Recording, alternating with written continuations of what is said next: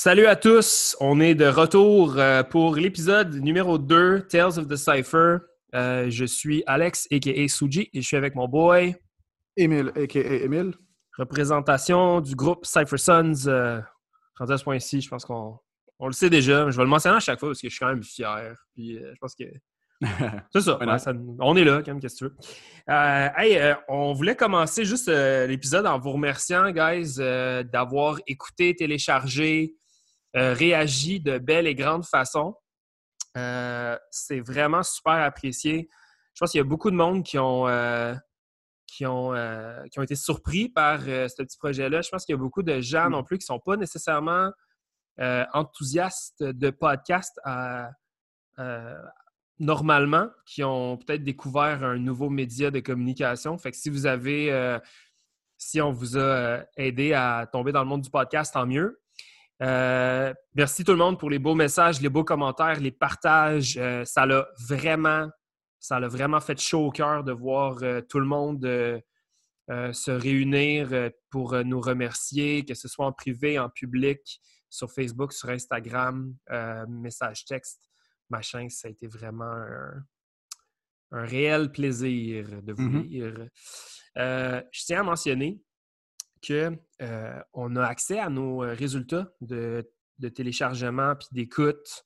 On a même les statistiques de où viennent nos, euh, nos listeners, de où le podcast est écouté à travers la planète. Et je dois mentionner qu'on a, on a tapé déjà le 100 téléchargements pour euh, le premier épisode, ce qui est euh, vraiment euh, une grande surprise. Je suis vraiment content. Je suis hyper stoked. Alors, un gros merci à tout le monde qui a écouté, qui a écouté le premier épisode avec Cléopatra. Vous êtes, vous êtes tous magnifiques. Merci de nous supporter. Merci de, partager le mot. c'est vraiment tout ce que vous pouvez faire pour nous donner un coup de main, c'est de, partager puis d'en parler autour de vous. Euh, puis de réagir euh, sur les réseaux sociaux. Ça, ça nous aide à, projeter euh, le podcast à, plus grande échelle à travers le Québec, puis le faire découvrir, puis faire découvrir ultimement des artistes de la scène d'ici qui sont absolument merveilleux. tout comme l'invité qu'on a reçu aujourd'hui. Émile, est-ce que tu veux nous parler un petit peu de l'invité d'aujourd'hui? oui, non, on, on, on, était tous, tous les deux très excités pour ça quelqu'un qu'on apprécie beaucoup, qu'on admire beaucoup, puis qui, je pense que, honnêtement, le, catch, c'est tout le monde l'aime, le, le, nicest guy on the planet. Fait que c'est vraiment juste euh, très excité d'avoir notre deuxième euh, épisode sur euh, B-Boy City. donc, très, vous allez voir, là, on va, on va, parler vraiment un peu de tout, mais on est quand même, on est très content. Ça, ça, ça, a dépassé un peu plus que, que l'on voulait, mais c'est parce qu'il y avait tellement d'histoires, puis honnêtement, on aurait pu faire deux, trois épisodes juste sur lui. Fait que très, très excité pour ça. Attendez-vous à beaucoup de, fleurs. On, le balance de compliments, soyez pas étonnés. Euh, moi, personnellement, j'ai été hyper, euh, hyper surpris de plein de, petits détails qu'il a mentionnés euh, par rapport à son histoire, son développement. c'est un gars qui sait parler vraiment bien de, de ses inspirations puis des choses qui le, qui l'ont drivé à travers son break. Euh, moi, j'ai trouvé ça fascinant de l'écouter parler. Euh, j'espère que vous allez apprécier autant que nous la conversation qu'on a eue euh, avec, avec Chris et AB Boy City. Et c'est pas mal ça. On parle de son histoire avec Ilmatic Styles, on parle de Break City, évidemment, on parle de la scène de Montréal, comme toujours. Puis, on a déjà hâte que vous écoutiez la conversation. Alors, je pense que sans plus tarder, on vous souhaite un bon podcast.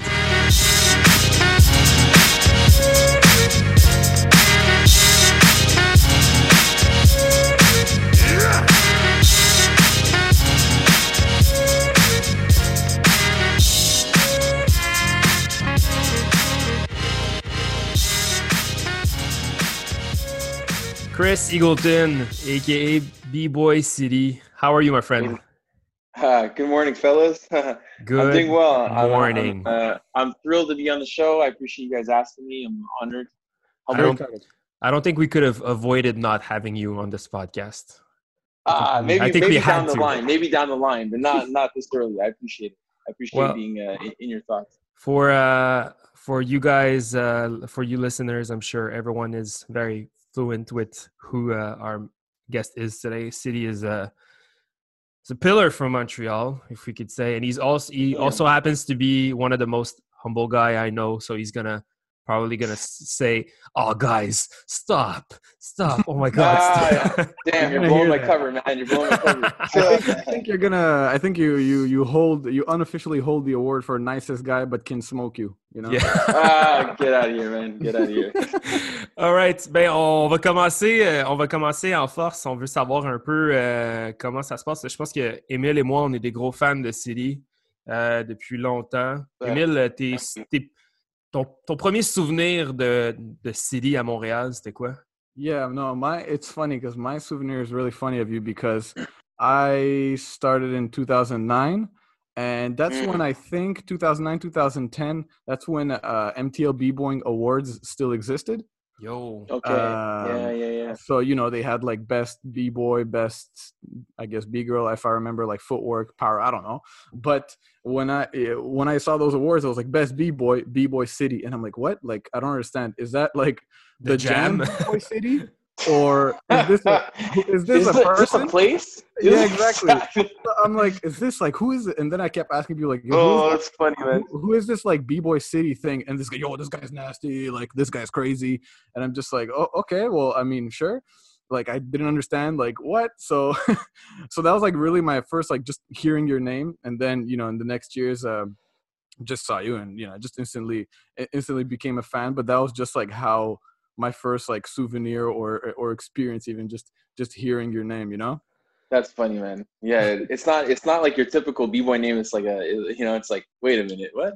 Yeah what it, you know yeah. I remember that i remember that jam uh, it was it, it's a funny story about that um, afternoon i told me that i was going to be nominated for uh, awarded with uh, for best b-boy award in uh, 2009 and, and i remember like i remember being so like i'd kind of like been almost like not training like uh the months leading up to that i've been kind of like loafing and i was like i just didn't feel sharp you know? I didn't feel like i was on my game so i was like i just was like really insecure about getting that award. I was like damn i don't know if i deserve this. I was like listen i i respect i really appreciate like you know being nominated and, and and awarded but like let's just keep it under wraps. I don't know if i'm like so i kind of just told him like look I'll take the award, but if it, if it's cool with you guys, like I don't even want that that to be announced because I'm like I feel like I need to, like I, am gonna try to like prove that prove that yeah. this year, but I kind of got some like proving to myself to do. So I yeah. kind of remember like getting that award and not feeling like it was like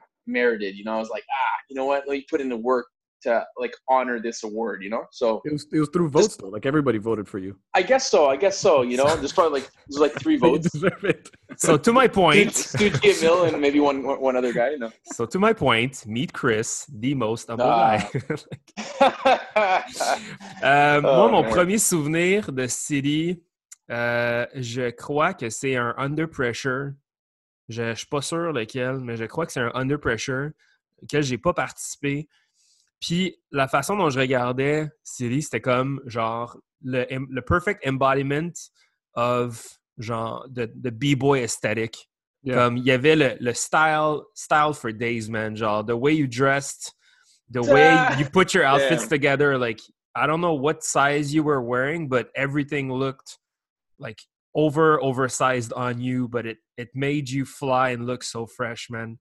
And, uh, uh, that's funny, man. I appreciate it. That it was like mixed reviews. Like people were like, "What is that? Like six XL?" It was like, what was be, it actually? Gotta, you know, I have I had a shirt that was um, it was six XL, oh and it, it, was a tall tee. I bought it. I bought it in uh, Long Beach, California. We went to Freestyle Session Six. Oh man! And uh, at the time, well, it was just kind of like the thing at the time. Even like you look at videotapes of old like Area 51, them too, they you know they were rocking like the baggy, baggy like tall t t-shirts and the, the baggy jeans and you know it was kind of like the at that era it was like the baggier the better and you had like um you know pioneers like K-Mel and uh, Machine just rocking yeah. like you know just this baggy look that just kind of like made it kind of just like smoothed out all the edges when you dance, Yo. you know. So not only was it oh, like a preference of look, but it was like a it kind of like almost um, added to the the overall like visual of the dance, you know. So I remember it was like we were kind of on a craze, and yeah, we went to like a, a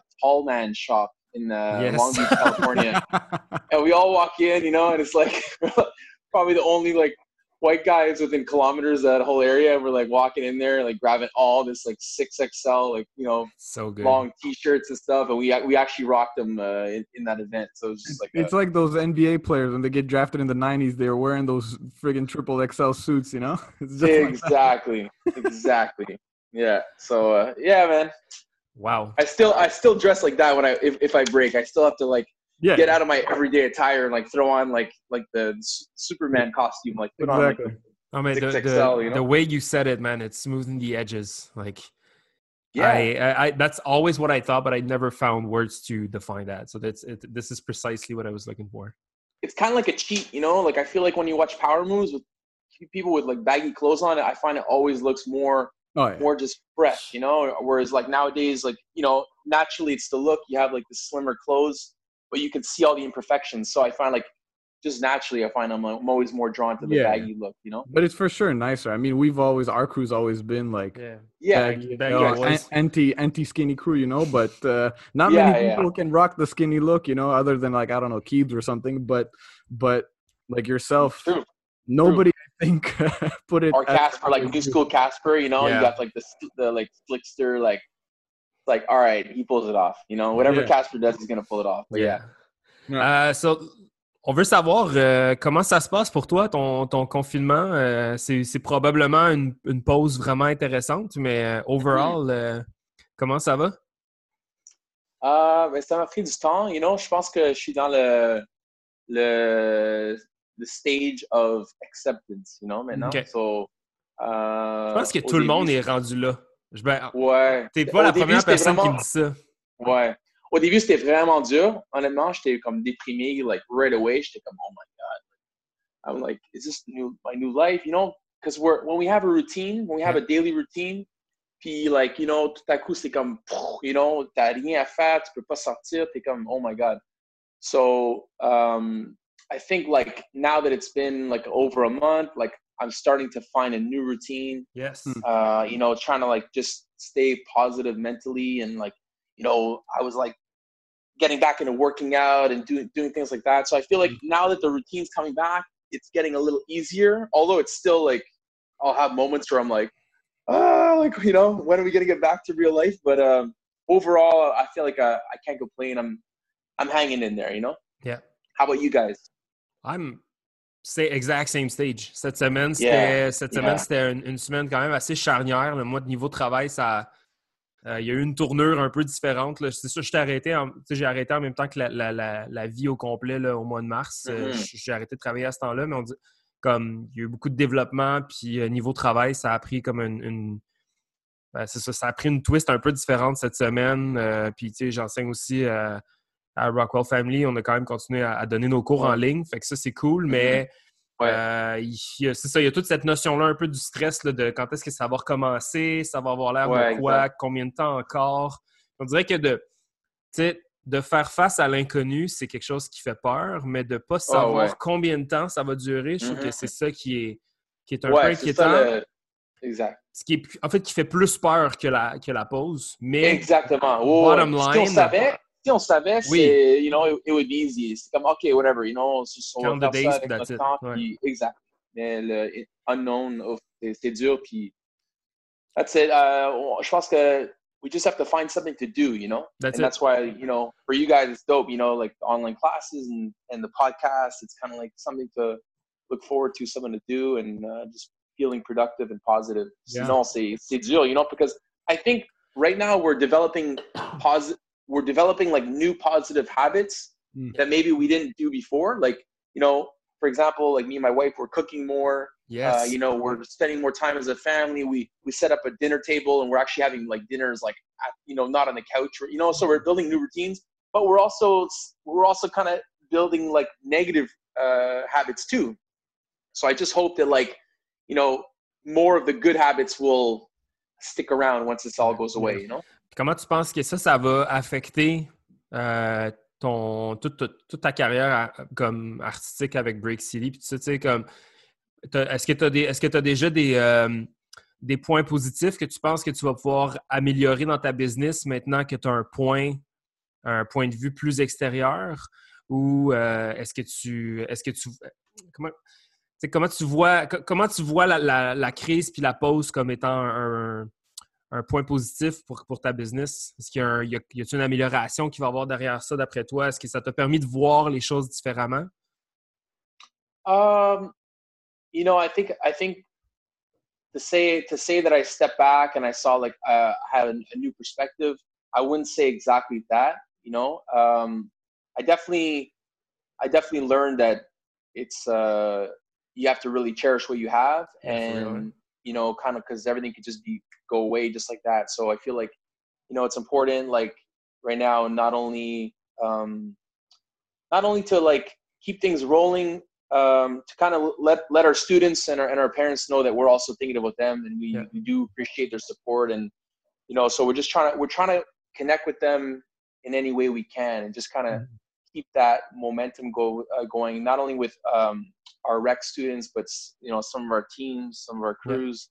It's so easy to lose the vibe, you know, just in a few weeks without even touching base with each other. And the last thing we want is to get back to business and get back to the routine and have some dancers that are like not motivated right now. So yeah.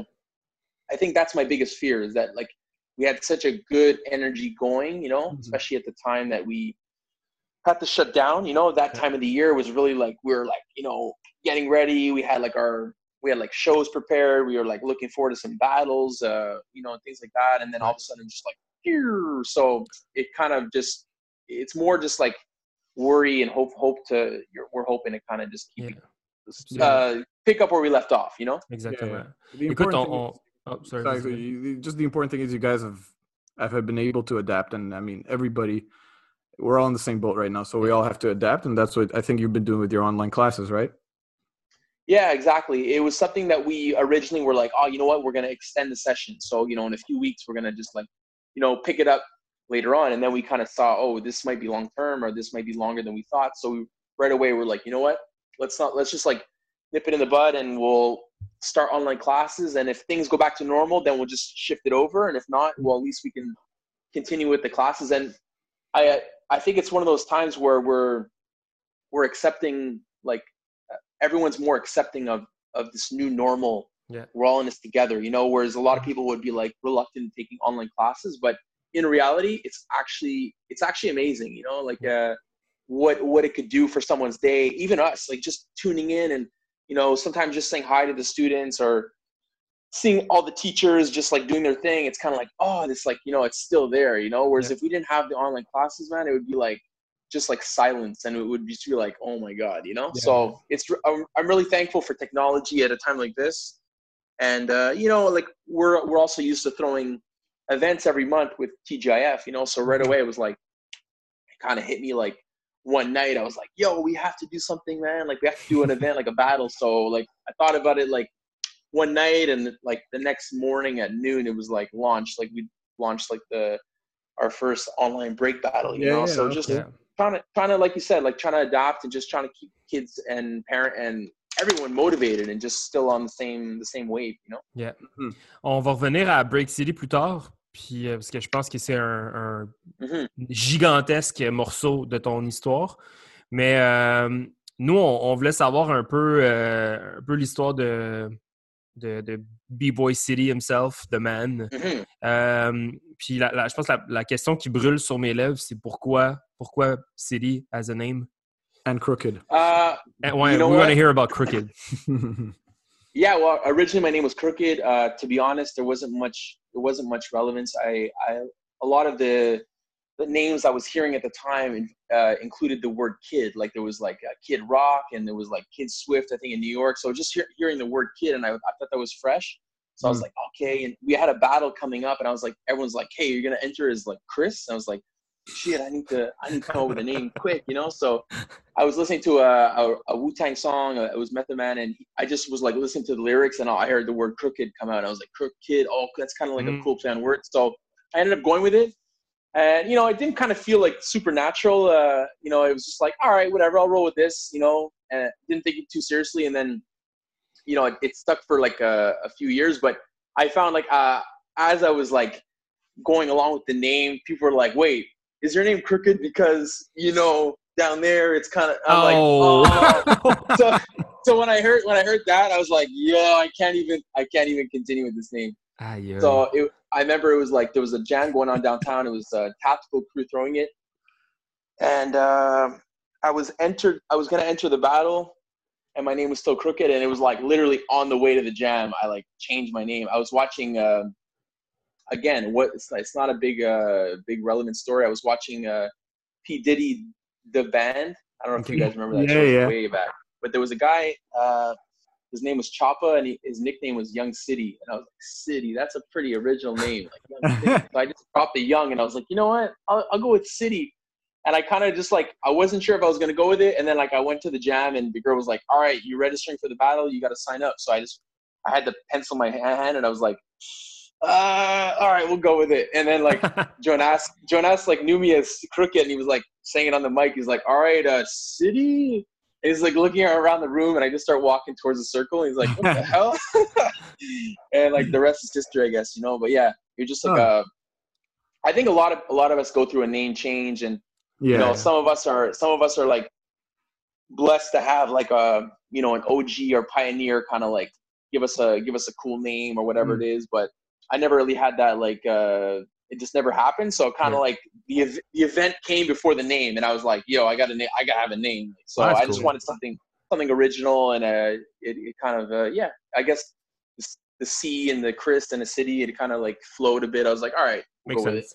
That's Nice. dope. let's uh let's travel way way way way way way back and uh, i want to know when was the first time you uh you saw breaking Ooh, um, as far as I remember, we're going back to like yes 72. way, way back, way back. it was a, it, it was um a kid in high school. He was a grade older than me, but he had uh, failed French, and he was uh, his name was Altino, and I looked up to a lot. Everyone looked up to this kid. He was like the coolest kid, and uh, he basically like was held back in French. So he was actually in my class for French class, and I remember the teacher knew like he was a b boy, and so like how old were you I was in grade nine, so I was maybe 15, uh, 14, 14 Yeah. years old. And uh, so he was 15, I guess.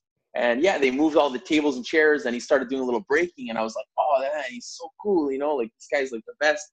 And then I remember it was like the first, when the light switch went on for me, it was at a, the first dance. Yeah. It was a circle that broke out and it was like, I thought there was like fight going on. And I came and I like moved everyone aside to take a look. And he was standing there with his big bubble jacket and trying to get it on for like three minutes. And like, and I was like, what the heck's going on, man? And then finally he got it on and boom, he busted it like smooth windmills.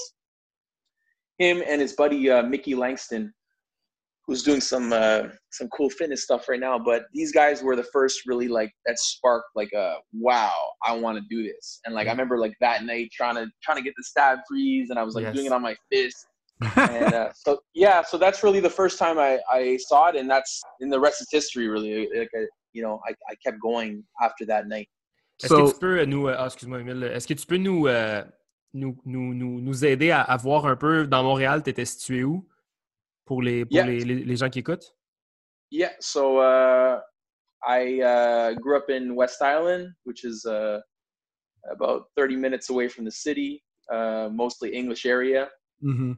So uh, yeah, that's kind of. Uh, I was born in NDG, moved to- to West Island at an early age, and that's where you know I met all my all my friends and crewmates. Uh, So Okay, answers that everyone, yeah. everyone from your circle was from like the school more or days? less more Okay. uh more or less yeah exactly which was which was kind of cool you know it was like a real old school um type of uh like we're all friends first you know Right.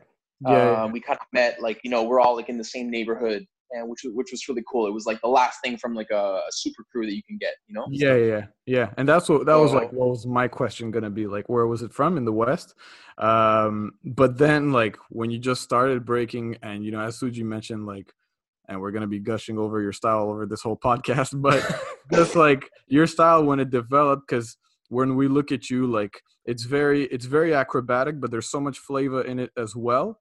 Uh, and I know, if I'm not mistaken, like, like you love the West Coast, but I think you, you know, you're a big fan of like K Mel and all these types of b boys. So like, just what were your your inspirations and how did how did that come about? Because your style is completely unique, including your clothing uh, clothing style. So just like how did that all that come up? Where are your influences? Yeah, I mean, like I think um, if I had to put it into words, my my influence is very much African American USA uh, breaking like yeah. at its finest. You know, mm-hmm. like when we I think about like I think uh, well actually that's not, it's not true entirely, but like when I, my first big influence was Ivan. Yeah. But def like I, I used to dress like this guy. Like we used to do talent shows, and I would dress like Ivan. Like I was like so inspired. You know. Mm-hmm. Um, we were like we used to watch those tapes, those VHS tapes, like back in the day. It was like it was like nothing. Not the feeling we got from watching those tapes was nothing like any young kid growing up today would ever feel from watching like a YouTube video or anything. Yes. Like you know, like it was like we were waiting weeks and weeks for those, those tapes in the mail, and um, just to go off on another tangent, like my uh, my friend Dave, who was really like the leader of the crew at the time, he was like uh, a real uh, enthusiast for breaking, and he put all his money. He was the only one working at the time because he was a little older than us. Work at the movie theater, and he was to order these tapes from California, freestyle session, all that stuff. And to be honest, without those tapes, we probably wouldn't have never continued breaking. And so that was our first real influence, like w- the West Coast, California style elements. Uh, mm-hmm. And so Ivan was the the one that stood out, and like just like his style altogether was like, wow, this guy's like a larger than life character. Mm-hmm. And then like you know, um, uh, K-Mel for sure as well. Uh, some of my crewmates went on a, a, trip to New York for their school trip, and they, actually saw him in, live in Washington Square Park, and they came back with some footage. Were yo, what the heck? And this guy, you know, again, he just he just had that cool. natural way of moving, and mm-hmm. like also with the baggy clothes. In later, in later on, like uh, you know, people like Machine, of course, Casper, Ken Swift, a lot of just people that attracted me. Like I'm not a flexible guy, you know, so although I really appreciated like styles like Migas and um, you know uh, like those more intricate, uh, more like smooth styles, like I just couldn't relate to it. So I find like for me it was more like the dynamics, like the large, yeah, dynamic style. People that like kind of reminded me of how I could break. So those people were they kind of like I could relate to them. So I kind of gravitated towards their style and ultimately kind of made a mix mash of all the of those people Mm. Uh, and it was hard, man. It was hard not to to bite them, to be honest. You know, it was like that's kind of all the influence we had at the time. So we were, you know, we were basically learning their moves and then trying to flip them later. And then, you know, it's like this melting pot where at the beginning you're kind of doing like you're really doing moves that are so similar to them, if not exactly. Mm-hmm. And then only like you know 10, 10 years later do you really end up by accident developing your own style you know? Yeah. it's hard. It's hard. People are like oh be original be original man. It's hard to be original you know? Mais c'est really fou c'est fou quand je quand je pense à à, à, à mon temps aussi. On n'est pas de la même génération évidemment mais euh, j'ai l'impression que mon ma génération c'est à peu près comme 10 ans après la tienne 5-10 ans après la tienne puis mm-hmm. j'ai vécu un peu le même genre de pattern où est-ce que je venais, je venais d'une région un peu, un peu euh, éloignée de l'île de Montréal. Ouais. On a un bassin de monde qui connaissent le break, mais juste de façon virtuelle. On a eu un peu d'informations sur la scène, on ne sait pas trop comment ça se passe. Puis, comme naturellement, tout le monde est soit, genre, nous autres dans notre temps, c'était comme, tu étais soit un fake Hong Ten qui faisait des mm. air chairs, tu étais soit un fake oh, euh, Lilou, un fake Brahim, tu sais, comme, puis éventuellement, ce que moi je me rends compte, puis ce que je comprends aussi quand je t'entends parler, c'est qu'il n'y a pas, il y avait pas nécessairement cette notion-là de il y, a, un OG ou il y a quelqu'un dans la scène comme un, un, opponent, quelqu'un avec qui tu as du beef qui dit yo, t'es whack, yo, tu bites. Ou, comme you can't do that parce que you're just on your own doing your own thing, mm. right? On your little in your little bubble of uh, totally. totally, right? Just looking at tapes, try to mimic the moves, try to copy the styles, try to try That's to adjust to your body and stuff like that and just try to fucking mm-hmm. figure out how to move. That's it. We and yeah. Le timeline, le, le, timeline, il est vraiment, pour moi, il est vraiment comme, il est super important, tu sais. That's exactly it. I think whether whether the Montreal scene was active or not, we mm-hmm. were still going to do what we were going to do because yeah, we would only we would only go out to downtown when there was a jam. Otherwise, we'd be practicing together hanging up together, you know, ordering pizza, watching videos. So it was kind of like this almost mini tiny scene that, you know, out here that we had like we were kind of like loners in a way, and we would just come out. There was communal practices downtown, but again, you know, we were we would all just get together and like break in the basement. So it was uh like you said, it was like our influence wasn't even our scene up Mhm. until maybe later, you know. But like the original when we when we started coming to events, like we were doing probably all moves like from like you know style elements like style like West Coast, uh, you know, U.S. like like style, you know. So Yeah. it was we definitely had a different approach to when we came into the Yeah. break scene in Montreal. So, what was the moment where you were like, or the jam where you attended and you felt like, "Hey, I got my own style. This is city style, and I'm not. I don't feel like. I feel like all my stuff is mine." Hmm. Damn. I don't even know if I ever had that moment, to be honest. You know, uh, I still, I still like, although I, my style is such a mix mash of so many different like influences that I feel it, it comes across like my own unique style now. But I mean, I still find when I'm breaking, when I'm top rocking, when I'm grabbing my hat, when I'm like dre- the way I dress, I'm always thinking about like my influences, you know. And I heard I heard Crazy Legs say that once. He like when he had when he turns his hat to the side, like that's the buck four in him, you know. So Mm, those things like they kind of like really make you who you are as a b boy, and I feel like those things don't go away either, you know. So Ouais. it's almost like I'm pretending, you know, like I'm pretending to be. I go in and I'm like I'm like I don't know. It's a it's a funny feeling, you know. It's like I'm I'm like it's like uh, kids playing like superheroes, you know? Yeah. It really is like that for me. Mais So je pense and of il y a comme un il y a une espèce de parallèle avec euh, ta propre personnalité. Je pense que pour, pour certains b-boy, b-girl, le, le personnage va être soit une représentation de ta personne ou soit un alter ego, tu sais. Puis je me rappelle, Totally. J'ai Totally. j'ai rencontré euh, euh, Flea Rock en 2011 à euh, Cypher for Change au Yukon. Puis Yeah.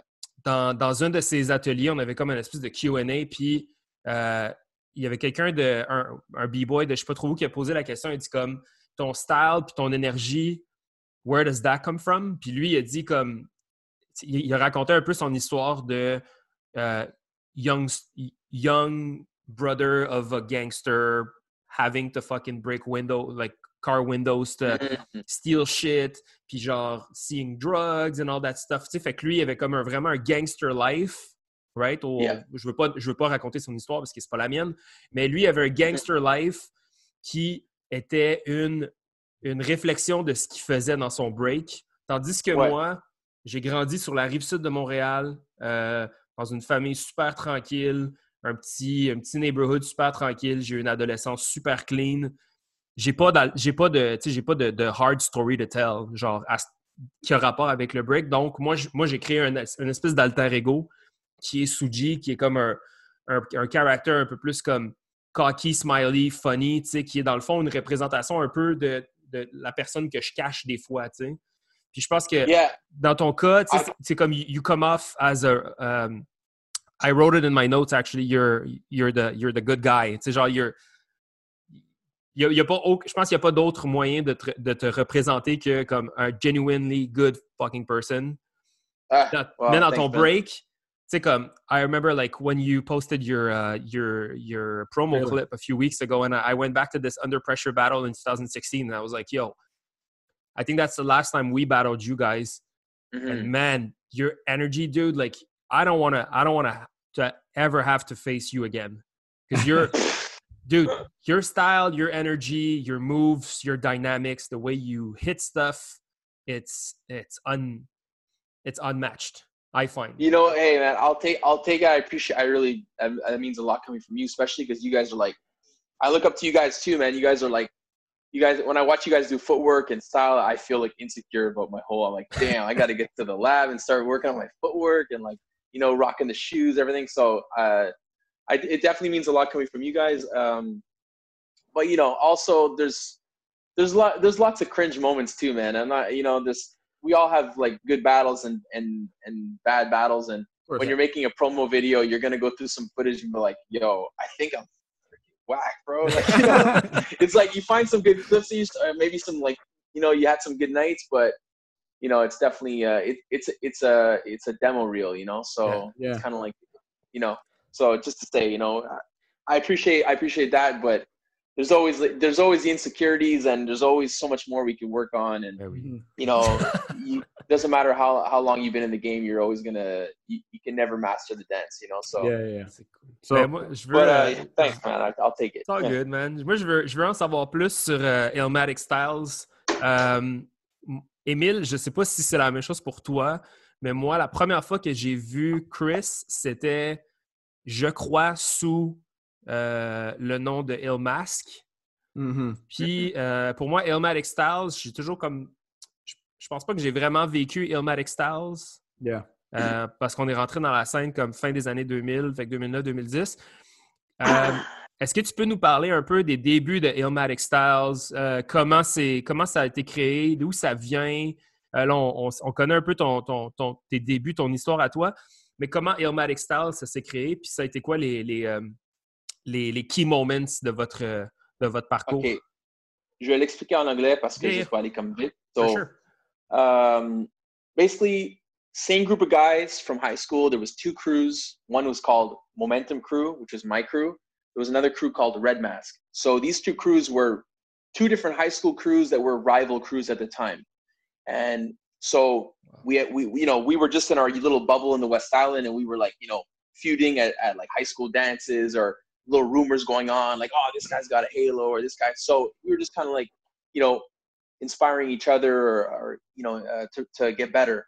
And what happened the way Illmatic formed was there was a big big jam going on downtown. Everyone was talking about it. We saw posters of it. It was called rock on 2000 rock Mm. on is a historic event that is basically the, the best event that i've never been to. OK. the reason i'm saying that is because rock on 2000 was going down and we were all like getting ready to go to it. And we said listen if we want to have a chance at, at even like staying on par with any of these guys we got to like join forces. So momentum crew and red mask we kind of put our differences uh, red mask uh, red dragon we put our differences aside and we we formed a crew like a super crew um, to just enter this one jam so we kind of like you know we got together for our first practice and it was a bit awkward and we're like all right you know whatever So like, good. and then and then all of a sudden we're start training and like it's almost like within a few weeks we were like just one crew and it was like cool you know so uh you know a few weeks went by and then we got the notice that rockon 2000 was canceled. We're like what? So we're like man all this for nothing. So we uh we decided like you know we're like look things are going well. I think we're better together. So we just stuck together. And then um and that was the, the mo- most of the the guy the original guys in that original group are were the same guys later on. Um, the name Illmatic Styles uh, you know again we were very inf- influenced by style elements so we wanted to we wanted to maybe take a style uh, a word from style elements like elements so we're thinking like elemental thread or you know there's a few names going around but we we ended up um, but we were also listening to Nas at the time we were Yeah. you know big hip hop fans so Illmatic, and then Styles. Styles came from Style Elements, so Illmatic Styles. So that's how the name came in, Sick. and it formed in, two- in the year 2000 for Rock On, and you know the rest is history for that name. So we rep that name for a good, uh, I would say, for a good nine years, Mhm. and um, not to go on a tangent, but you know, as we got old, we we had some some cool moments, some great success with that with that crew, and then you know naturally life life goes on and some of the members started to uh, you know fall off fall off breaking and i think the same thing happened with red mask and uh, that's how we ultimately joined forces down the road Right. Okay. But um, just like Suji said, you know, us were more, I guess, present or you know knowledgeable, I guess, about Ill Mask, and we heard of Illmatic Styles a lot, and we didn't see you guys um, break as much in competitions, uh, but we've heard of you before, right? So, like, what I thought, what I wanted to know is. Um, so you have Illmatic Styles, and I don't really know all the members. Like I saw this old school, or maybe it's not that old school, but it's a black and white picture of you and Illmatic, like you and Jeff and a few other guys that I don't know. You have a hat on. You look completely different. You look so young. Um, yeah i know But- but um, but that moment, like from then on, up until 2009, um, what what I want to know is like I saw you guys doing jams, but like traveling a lot. Like you did freestyle session. You did. Did you do um, what was that jam in Miami? Am uh, Pro Am? No, what is it called? We have Evolution. No, there's Evolution, but there's another one. Uh, anyway, I keep forgetting. It's a jam in Ev- Miami. Evol- Evolution is the only one we went to in Florida. Okay, so you started traveling a lot, and like I saw in the videos, like you guys were super explosive. You know, had routines and all. Like that was that was really from 2009 to all uh, 2000 to 2009. Like you're traveling throughout those whole times. Exactly, exactly. So uh, we yeah we we we kind of we did quite a bit of traveling, you know, considering considering the time and everything. Definitely like Toronto, we repped a lot in Toronto. Uh, uh, won a few jams in Toronto, and just ultimately loved the scene there. So we found ourselves gravitating to going there a lot. Um, went to New York a few times. Um, I'm trying to think of what we did. Like I, we went to LA. Actually, we won the Canadian B-boy championships. Uh, uh, uh, sorry, we won. We did the qualifier here, and then we got to rep in LA, which was a huge, huge uh, experience.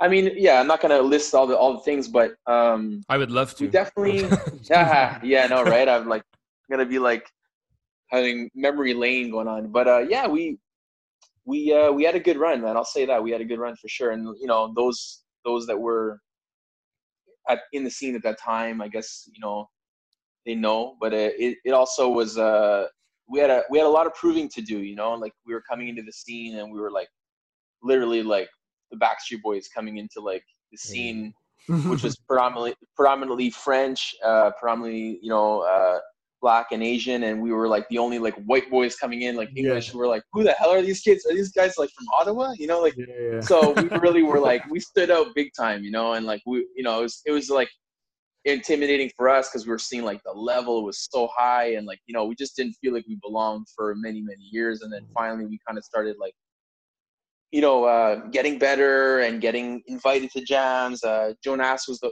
the one that first gave us our, our opportunity to do an exhibition battle against uh, fast step was it fast step crew yeah fast that step truth, yeah. and that was really cool, man. That was the first time we felt like we were included in the Montreal scene, you know. And then from there on in, we like, you know, we're hitting up every jam in Montreal. We did like an exhibition against Flow Rock and, you know, uh, exhibition against uh, Area 51, and we were just entering jams, and uh, you know, it kind of we all became like a family, you know. It really like didn't matter where we came from or what it, what language or whatever it was, but yeah, it definitely was like a hard like introduction at the beginning, you know. We just were like, man, we're we're like not this is like a totally different world for us, you know. Who, who were the members again? Like you, Decoy, Jeff, Lazy. Like who else was there? Shook, Shook. yeah? Shook, uh, yes, my good friend Steve, uh, Shook, Flakes.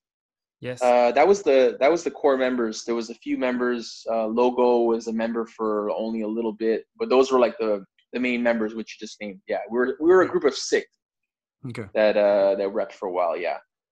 Sick. Euh, Puis comme j'ai j'ai un peu posé la, la- la même question à Cléopatra, mais euh, si tu pouvais décrire l'énergie de la scène de Montréal entre euh, les, ben, dans les années 2000, comment tu la décrirais? Hmm. Um,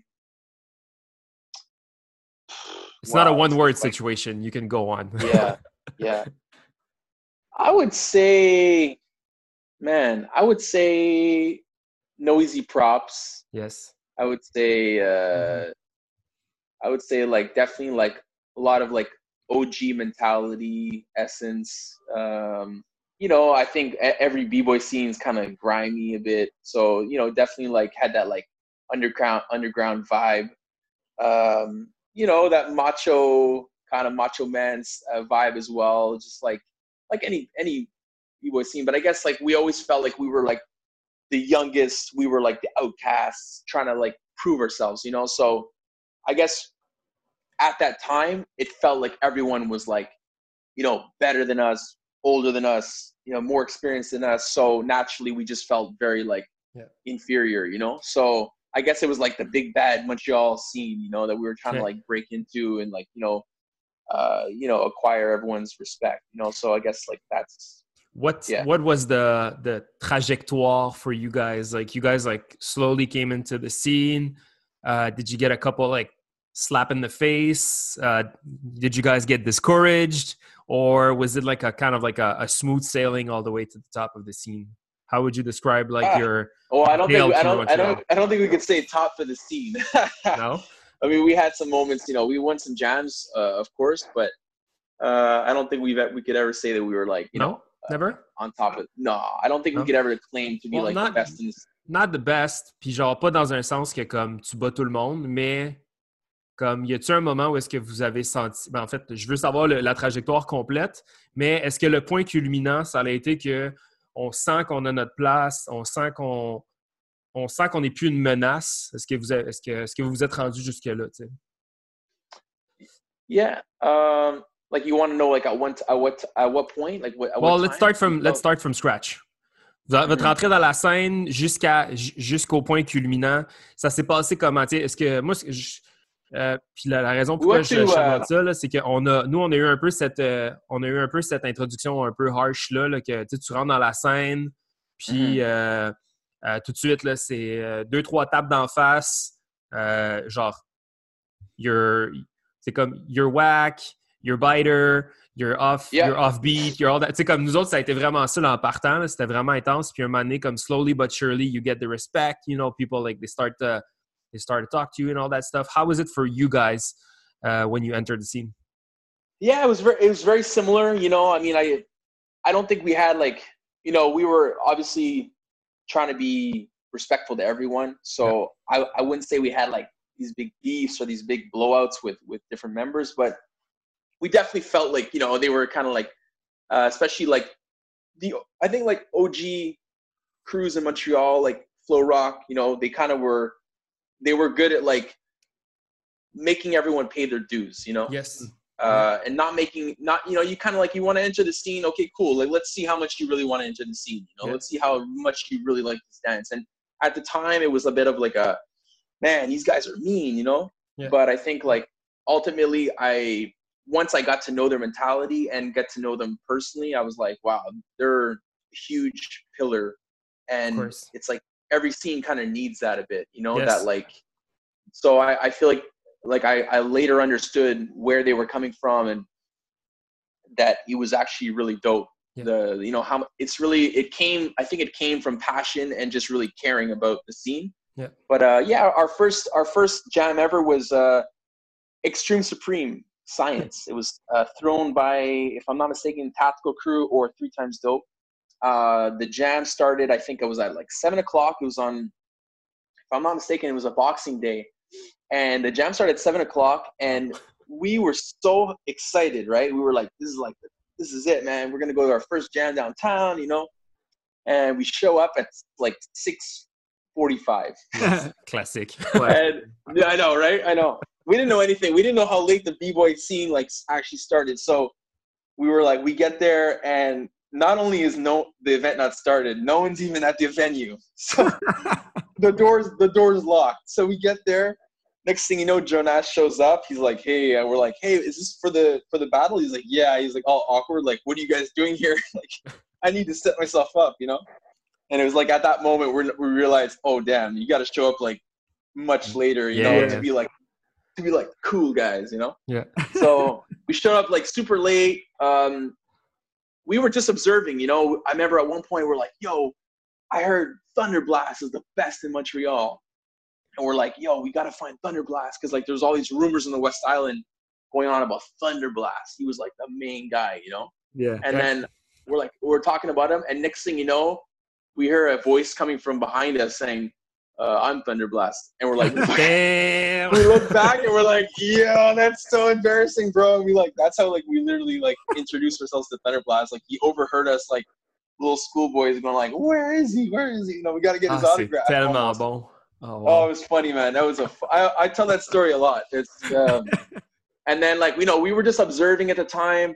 Uh, Dingo was probably uh, Dingo to me was like he was like uh, the ultimate superstar of the scene. I heard during that time. Yes. During that time, and like it's it's almost like I feel I feel sad because Dingo is like he's one of those guys that just like really breaks for himself now. Yes. He just goes off and he, he just doesn't even care. He just like does his thing, and I'm like, I look at him break sometimes, and I'm like, man, these young cats have no idea what this guy was doing Yeah. back in the day. Yeah, you know, when he was actually really like trying to win. Like he was on another level, like stylistically and all that. And uh, he was like huge influence when we w- attended that first jam. He won the jam. It was a one v one, and uh, we actually ended up getting called out in a cipher by um, Area 51 now, but at the time it was a bit of a mix, and they were called Army Men, and it was Okay. basically like a few a few members from Area 51. Uh, there was a guy Carl Lance who was actually from the West Island as well, a little bit of a I think no escape family, and so we had our first battle that night, and like you know we were kind of it, it really like shook us up, you know, but in a good way, and um, we also witnessed some. I remember Boombo, I think was popping Yes. at the time, and uh, like Fawn, this guy, this guy from France, uh, who had a, a huge um, hand in today's popping scene. He really got it uh, started, but he was really like hardcore, man. Like if you weren't popping like on point, he was like not only like he wasn't like giving you the cock, he was like yelling at you in the cipher. You know, like, you're whack, you're whack. Oh, wow. I remember, I remember him yelling at Boombo, you're whack. And I remember being like, man, is this the scene I want to get into, man? Like, I was like, damn. J'ai eu So, ce sentiment it was like, it was like a, it was like an amazing but also harsh reality. And I guess like you know, like any young kid, you kind of you know you feel like that that pressure to prove yourself and Ouais. get in get in with the cool guys. And I think Ouais. that's kind of like how I felt and how my crew felt, and probably how most starting crews feel. Absolument, absolument. Je pense qu'il y a, il y a, un- il y a comme un, un- un fine, fine line between adrenaline, like I want to do it, puis découragement, fuck it, I'm giving up. tu sais. Exact, Puis- exact. Puis je pense que la plupart des crews qui break it or make, comme that break it or make it, c'est les gens qui vont réussir à step over that line pour prouver qu'ils ont assez, ils ont assez de, d'énergie puis de, de courage pour, dans le fond, juste comme pour laisser le, le- le- toute, toute cette, toute cette intimidation-là un peu de côté, parce que définitivement, j'ai tout ce que tu as mentionné là, par rapport au comme Ah, c'est vraiment la genre de scène dans laquelle je vais m'embarquer. Man, j'ai eu Yeah. cette réflexion-là tellement souvent parce que j'étais comme Yo, je suis pas un tough guy. Comme, c'est quoi cette affaire-là? Genre, exact, I'm not gonna get in a fight over some over over that. Genre, c'est, c'est, bref, c'est incroyable. Je veux euh, je veux juste te mentionner, Chris, on, on- we might go slightly over time. Is that fine for you? Of course, of course. Perfect. I ain't got Um, nothing to do. What else Ok. you got? cool. Euh, parce que je vois qu'on approche une heure, mais j'ai tellement d'autres questions. C'est fou. Euh, une petite réflexion que j'ai eue pendant que tu racontais cette dernière histoire-là. Euh, je pense qu'on a vraiment, je pense qu'on a vraiment une cool opportunité d'en apprendre encore plus qu'on- ce qu'on pense sur la scène parce que just right there, on, on est retourné tranquillement cinq minutes dans ton passé and we we found out more stuff that we didn't know. You know, like you about brought up Dingo, you brought up um, the the whole like area uh, area 51 situation. Fait qu'il y a tellement d'histoires Right. qu'on peut aller gratter. So I'm so glad you're here and um, I'm glad we get to talk to you because there, I feel like there's so much more uh, so much more. Yo, shout out to you guys for the initiative, man. This Thank is you. like like we were talking earlier. You know, I think it really curious people are what's gonna are really important in the scene. You know, the Yeah. people that are are willing to do the work. Uh, you know, people like yourself and Émile, people like Fleo, who I know he was doing a documentary. Uh, Yep. Who's I ho- I'm hoping to see it eventually, but you know, it just it's not for it's not for money. It's nothing. It's really just to kind of like Yeah. bring everything to the table and and Yeah. you know I think everyone really appreciates it, even though everyone doesn't have the motivation to do it. Everyone really appreciates it, and Yeah. you know, it's it's interesting stuff to to, to hear everyone's story. Everyone has another piece of history. Yeah. Puis, uh, we have uh, we I think we have some great ideas to to to bring to life. On a des, des bons guests lined up. So, anyways, back to you parce que euh, on veut on veut savoir un peu euh, comme tes, tes- tes- les débuts de Break City, the reason why Break City, what is Break City? Uh, let's say someone uh, someone that doesn't necessarily know what Break City is. Um, how can you how can you describe define what break city is and why it came to be I mean, short Long story short, Break City is a breaking school. It's a it's a dance studio that's uh, dedicated to the art of breaking. Uh, we do offer different styles, but uh, it's definitely I call I label it as a dance studio because that's what it is. We're you know we're basically operating it like most dance studios, but uh, it definitely didn't start off to become that. It definitely, um, you know, like basically I was, it started off in 2010. I was teaching for two other dance studios. I think it's probably to do with the You Got Served video, if I'm not mistaken, that came out. You Got Served came out. I think a lot of dance studios were like, yo, breaking is cool. We have to offer this other studio. So naturally, I got called to teach at some local dance studios. So I was just getting a feel for how to teach. And by doing that, I realized, man, these classes are so not organized properly. You got kids that are, you know, 15 in the same class with a seven year old. This guy's been breaking for a year. This guy has no experience. So ultimately, I just found the classes weren't working very well.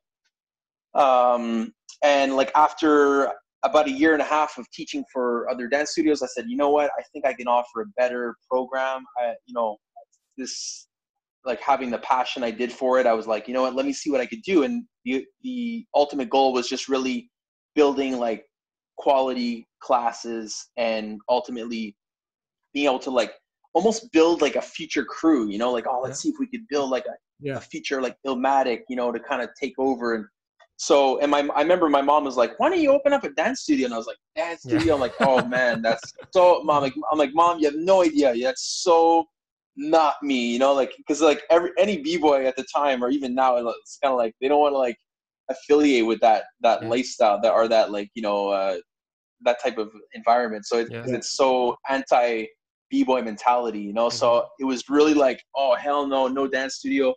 And we were just teaching our classes like at the YMCA at the time.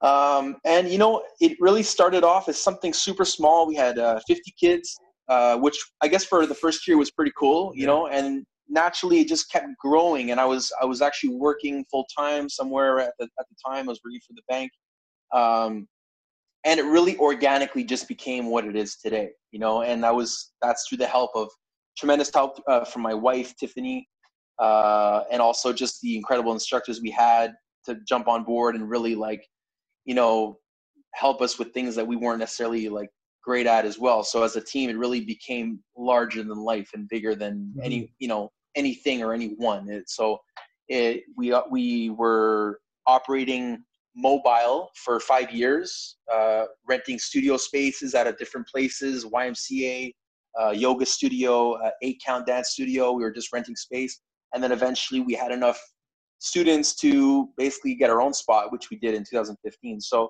you know we we try to really bridge the gap between dance studio and the break the mm-hmm. actual break scene yeah. and that's that's mm-hmm. kind of like always the mission you know is really not not keeping the kids in a bubble yeah.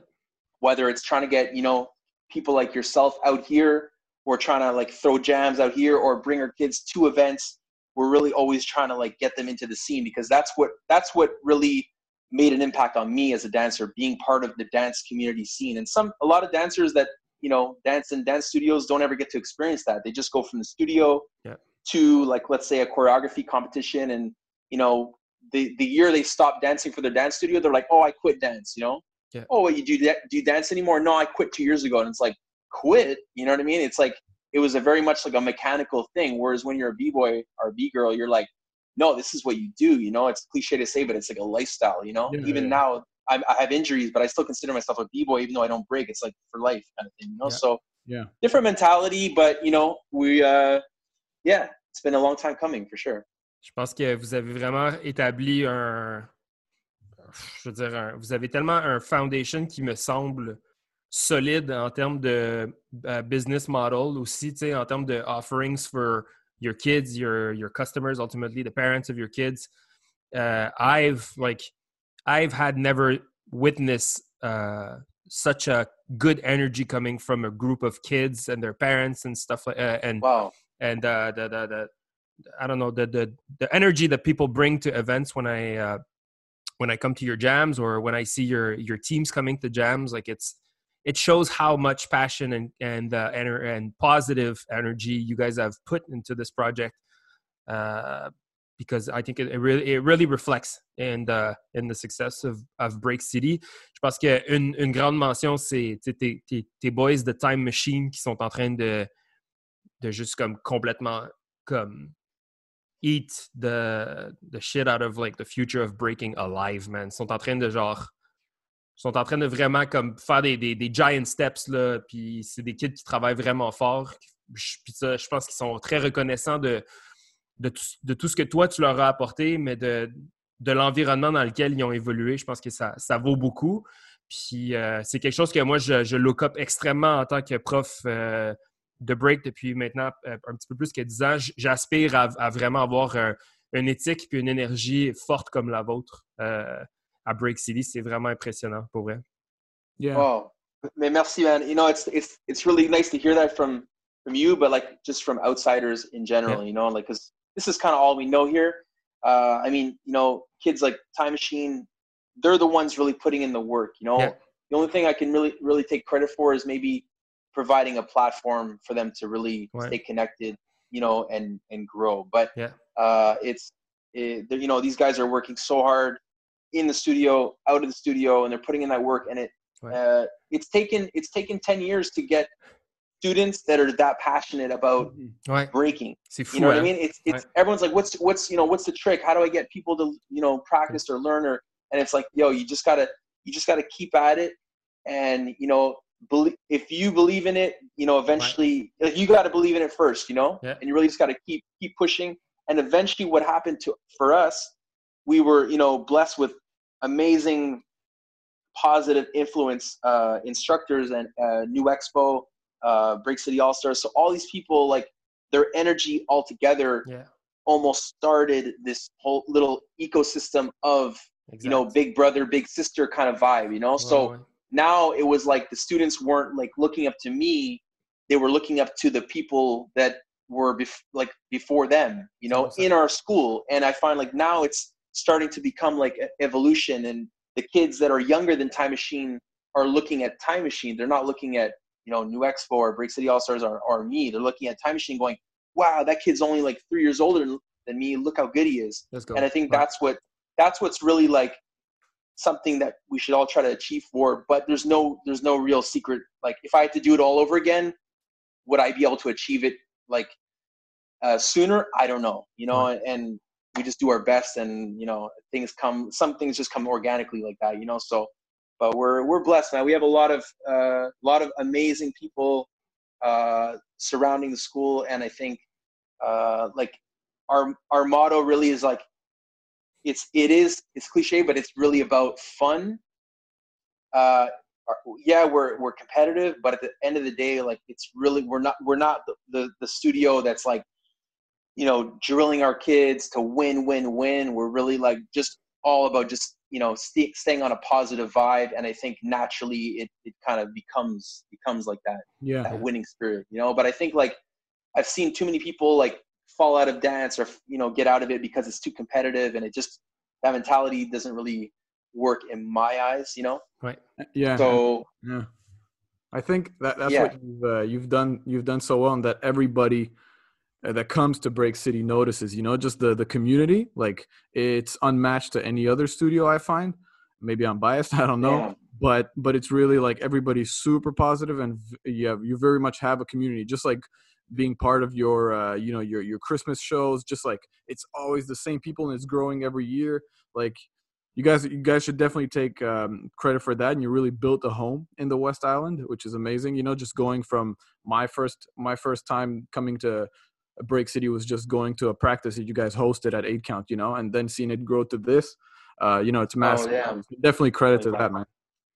But you guys are part of that, you know, and it's it's really thanks to like all the instructors that have come and contributed, and it's it's not a big, it's not like one thing, it's many different things, as I always right. say, and, and you guys are you guys are part of that, you know, you guys are part of the Break City family, and you know it's it's just like this whole little network that you know i don't even know where it starts or where it ends. It just yeah. we're we're, we're lucky. We feel we feel happy. And like i feel like at this point it's like even without me even if i was to quit break city it would still go on which is kind of like a cool right. thing to say you know? It's like it's still it's it's got its own like heart its own motor now you know? Yeah.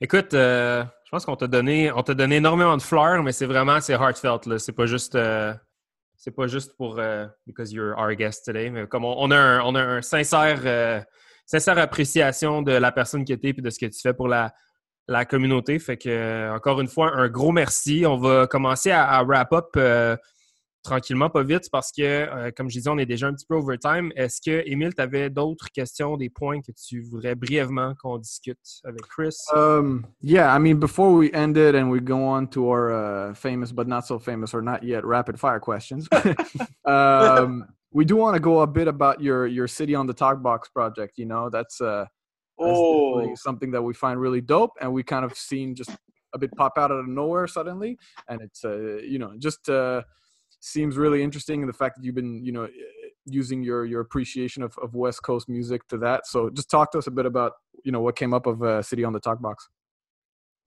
Um, to make it to make it short to be honest it's i think us as all b-boys anyone that becomes a b-boy is naturally a, a true artist at heart you know? Yeah. and you you see that through you know the, uh, like I see like let's say for example Dunock, you know, like he's kind of like maybe slowly start stop breaking, but what did he get into? Like furniture building, you know, and then you see like Hepsfury, he like transitioned to like painting and like you know, and it's just like I'm not surprised because we're all like we have this like same type of artistic mentality that it's not even about one uh, movement. It's about just that's the way we are. We gravitate towards that type of thing, you know. So I feel like, you know, we're all break it, we're all b-boys right now, but eventually maybe we'll transition to DJing or transition transition to yeah. something else that's within the elements. And for me, I had uh, as as some of you guys know, I had uh, some major injuries uh, that happened uh, four years ago now. Yeah. Uh, car accident, which started a concussion, which led to a series of concussions, which is why I can't really break anymore. Mm-hmm. Um, so it was like I was at kind of like the lowest of the low. Um, and on top of that, my house got flooded. Yeah. Our pl- our place got flooded, I should say, and uh, we were we weren't able to live in our place for eight months. So we were actually like, uh, thankfully, the Red Cross kicked in, and uh, there was actually a fundraiser uh, jam for us wow. thrown by Lazy Legs, which was incredible. But uh, we we were living in a hotel at the time for eight months, which was crazy. It's like wow. didn't seem it seemed like reality. Uh, and yeah, I was like I was like, man, I need to do something. So it's the classic case of one when one door closes, another one opens. Yes. And I love I had really gravitated towards the, the sound of the talk box for like 10 years, but I never had a, a, a reason to really invest and actually start doing it. So it was at that time where I was like, man, I'm living in a hotel. I can't do anything. I can't even break. I could barely pop without getting dizzy. I was like, you know what? Let's try this thing out. And it was my birthday, and I was like, I told I told my wife, I'm like, I need a talk box, and she, so we kind of like looked into it together, and she like she jumped on it and ordered it for me, and like, nice. you know, I I didn't know anything about, you know, musically, I was like obviously like inclined musically, but as far as instruments goes, didn't have any experience, and yeah, just slowly started getting a little bit better, a little bit better, and it's a, it's a very small community, you know, compared to even the the break community, people that do talk box. There's far and few in between. So you're really connecting with people like more online. Dope. But uh, yeah, man, I love it. You know, it all ties into funk, West Coast, which ties into hip hop, which ties into breaking, and it's really all one thing. And like, nice. it's been cool because it was totally not the, the I had no intentions. I had no like pri- uh, goals setting out when I started it, but I started like building on a, a showcase um, for Scrambled Eggs was actually the first one to invite me to do a showcase at mm. Unlock the Funk, which was an incredible experience. While building that show, uh, we were getting ready to go to Halifax to do the International uh, Buskers Festival. Yeah. And me and the Break City All Stars were like, man, we need an intro. We need an intro. What are we going to do for the beginning? Oh, we'll, you know, we'll think about it later. We'll think about it later. And then like, basically three weeks before leaving, like my students were like, yo, why don't you do a talk box intro? And I was like, no, I can't do that. No, no, no and then eventually it was like it was kind of like uh, and then we decided to do it and it was like we started off every show with like a five minute talk box set and wow. it was like so it, it was cool how it kind of like it game intertwined with breaking and it yeah. intertwined with and um, uh, with even my studio like uh, how I, I dropped my first ever track last year and like yeah. I, I sometimes I, I I find out that like some of the teachers are playing it for their like kid kid classes, and I like I can't help I can't help but like cover my eyes and like laugh. You know, it's like oh my god, this is so embarrassing. But it's like it's cool, you know. At the same time, it's like wow, it's it's uh, it's it's something to look forward to, and there's always that next that next that next thing, that next project, that next uh, you know passion that we're gonna find. You got a track on vraiment, vraiment Spotify. Pardon? I said you got a track on Spotify. Yeah, I mean, uh, anyone could do it. You know, it just you just got if you if you want it, you just gotta like do the research and, and Yeah. get it going. You know, just, Yeah. just like anything, like Euh, podcast. Yeah, exactement. c'est ça. Il faut juste que tu te réveilles un matin et que tu le fasses. Mais euh, c'est Mm. c'est vraiment cool. Est-ce qu'il y a d'autres euh, euh, projets qui s'en viennent? City of the Talk, euh, on the Talkbox? Yeah, Est-ce que I- Yeah, I'm. I'm, um I'm gonna release a track this summer. Uh, hopefully in the next, hopefully the next like five six weeks, I'm gonna release Good. another track. So nice. We you know, look it, to that. it's one of those things where I'm definitely, I'm definitely doing it for the fun. I'm my goal, as I told my wife, if I could release one track a year, I'm happy with that. Yeah. And who knows? You know, if if things come of it, things come of it. If not, it's just good therapy, and I love it. You know, I really do love it. So uh, going with the flow right now. We'll see. We'll see where it goes or what happens with it. But it's you know something to do and gets my creative energy going. Yeah, amazing. Nice. Euh, ben écoute, on, comme promis, on a un petit, euh, on a un petit euh, rapid fire questions pour, euh, oh pour finir ça. Euh, ça peut être des one-word answers. Si tu veux développer certaines des réponses, feel free. Mais euh, c'est ça. No. On, on fait ça pour, pour close up vite vite. Um, power move you wished you nailed. That I wish I had. Oh, Yeah. flair for sure. Flair. Ah Flair. ouais, t'as pas de flair. Yeah. non plus, man. That's Shit. my. This is the No Flair podcast. I go ahead. Uh, Tupac or Biggie? Tupac. Yes, let's go. Swift Rock or Easy Rock? Uh, I'm gonna say Easy Rock because I I sound guilty saying this, but I'm not very familiar with Swift Rock. Even though I know him as a legend, I Yeah. I didn't grow up watching him. Yeah, so Sweet. Easy Rock. 50 Cent or Eminem? The most important one. Damn, I think I'm gonna get I'm gonna get scolded for this one, but I'm gonna say 50 Cent. Yes, Oh! let's go. Team 50. All right. Uh, Menno or Stripes? Stripes for sure. Uh, Storm or Crazy Legs? Ah, man. See, that's a tricky one for you. tie, tie. I'm gonna say Ty. uh, I like okay. Crazy Legs' style better, but Storm, man, he's got the whole package. Like it's un- Yeah. man. He's not going to listen to this. Don't worry. Yeah. Uh, favorite producer? Favorite producer. Damn, man. That's I don't even one. know a lot of whole favorite producer. Damn, Suji and Émile, damn the podcast. Let's go. Nice. OK, Production. cool. On va, je, je vais passer à la prochaine question. Comme ça, that is your answer. Uh, RZA or Premier? Premier. Premier. Good. Uh, puis dernière question. If you could pick a guest for us to have on the podcast, someone you don't really know personally, who would you want to learn from? Who? Uh, you know what? Someone I someone maybe I need to know more from. Uh, The we Montreal talking scene. about Mont- We're just Yeah. talking about Montreal, eh? Yeah. Hmm. I think it would be cool to have DKC on. To be honest, I Okay. feel like I've picked his brain enough, but uh, I I still feel like I don't know at all. Like like I don't Yeah. know. I need I need to know more. Put it that way. Yes, absolument. absolument. Ben écoute, euh, DKC, feel free to come on the show. Mais non, mais je pense qu'on. C'est définitivement un. C'est comme un, un, un grail to have DKC on Yeah. the show at some point. So I know it's Oh going to yeah, happen. yeah, yeah. Uh, Chris, our good friend, B-Boy City, Chris Eagleton, Break City. Merci tellement de, de- de ton temps, merci de ta connaissance, merci de ton énergie. Euh, si on veut te suivre sur euh, les réseaux sociaux, où est-ce qu'on peut te trouver? Yeah, you can. Uh, as far as the Break City, as far as Break City goes, you can uh, follow us on Instagram, uh, Break underscore City, Yeah. and I also have my personal page for Talkbox, which is City on the Talkbox. Nice. Uh, yeah, man. So Instagram is probably our most um, most active platform. So I would I would start off with that. Sick. But uh, yeah, Perfect. yo, thanks so much for having me, guys. Honestly, Thank it, you, it was, it was a fun Thank thing you, to do, man. especially at a time like this, and I'm I'm honored that you guys uh, asked me to do it. It's a Oh, pleasure. honor is ours. Ben, écoute, un gros merci, Chris. On, euh, on espère que vous avez apprécié l'épisode. Puis euh, on se revoit au. euh, ben, on se réécoute ou on se reparle au prochain show. Puis euh, voilà, bonne journée, guys. Peace. All right.